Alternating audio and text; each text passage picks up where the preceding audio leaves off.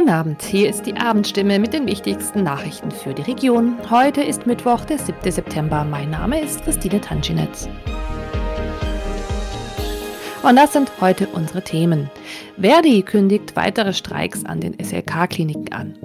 Boykott oder Public Viewing zeigen Kneipen in der Region die umstrittene Fußball-WM in Katar. Und Startschuss für die Weinlese. Am Donnerstag geht es los. Drei Tage lang wurde am SRK-Klinikum am Gesundbrunnen gestreikt. Von Freitagmorgen bis Sonntagabend haben nach Auskunft des Heilbronner Verdi-Gewerkschafters Arne Geiling 100 Prozent der Mitarbeiter in den Bereichen Materialentsorgung und Mülltrennung ihre Arbeit niedergelegt. Etwa 700 Beschäftigte hat die Service GmbH der SLK-Kliniken. Sie stellen in den Häusern der SLK die Infrastruktur, kümmern sich um Leistungen wie Patiententransporte, Reinigung, Küche, Technik, Post oder den ärztlichen Schreibdienst. Das Problem aus Sicht von Verdi für Mitarbeiter, die nach 1999 eingestellt wurden, gilt der Tarifvertrag für den öffentlichen Dienst TVÜD nicht. Das will die Gewerkschaft ändern und mit der SLK-Geschäftsführung darüber verhandeln. Laut SLK-Chef Thomas Weber sei der Streik über das vergangene Wochenende ohne Auswirkungen geblieben. Laut ihm drehe es sich gar nicht mehr um Fragestellungen zugunsten der Mitarbeiter, sondern um gewerkschaftspolitische und persönliche Interessenlagen. Verdi hat angekündigt, weiter zu Streiks aufzurufen, solange der Arbeitgeber nicht zu Verhandlungen bereit sei.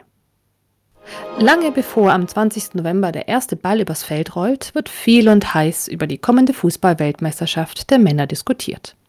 Besonders in der Kritik sind die politischen Bedingungen im Austragungsland, vor allem in Bezug auf Menschenrechte. In Deutschland sagen daher immer mehr Gastronomen kein Katar in meiner Kneipe. Die Heilbronner Stimme hat sich umgehört, wie die Sportkneipen in der Region zu einer Übertragung stehen.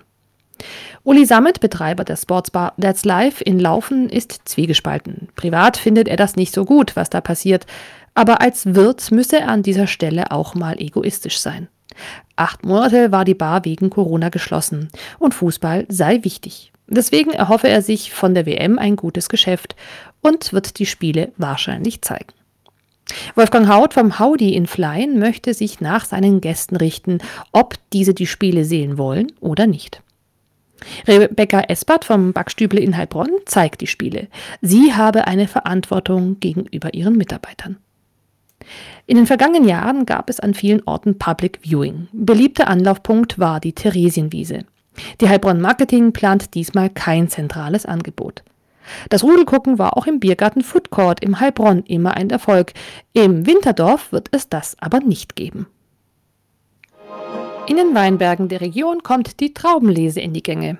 14 Tage früher als im langjährigen Schnitt, noch vor dem 50. Heilbronner Weindorf und Wochen vor dem Weinlesefest am Wartberg, das am 3. Septemberwochenende einst den Auftakt zur Ernte markieren sollte.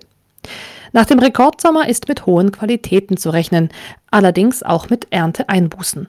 Wegen der monatelangen Trockenheit und der großen Sommerhitze fallen die Beeren diesmal kleiner aus als in normalen Jahren. Punktuell litten die Trauben gar unter Sonnenbrand. Sprich, bei Temperaturen nahe 40 Grad machten sie schlapp und schrumpelten zu Rosinen zusammen. Vor allem beim dünnhäutigen Trollinger. Besonders gelitten haben Junganlagen unter 10 Jahren, sofern sie nicht aufwendig bewässert wurden.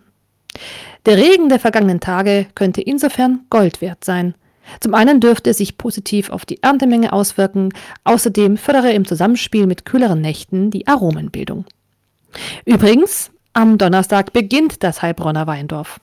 Mehr zum Weindorf und weiteren Genussthemen aus der Region erfahren Sie in unserem Newsletter. Abonnieren können Sie ihn kostenlos unter stimme.de slash aufgegabelt. Das war die Abendstimme mit den wichtigsten Nachrichten um sechs für die Region Heilbronn und Hohenlohe. Immer von Montag bis Freitag um 18 Uhr auf stimme.de und überall, wo es Podcasts gibt. Sie haben Fragen, Kritik oder Anmerkungen zur Abendstimme? Dann schicken Sie einfach eine E-Mail an podcast.stimme.de. Sie sind Frühaufsteher, gerne draußen an der frischen Luft und wollen sich etwas dazu verdienen?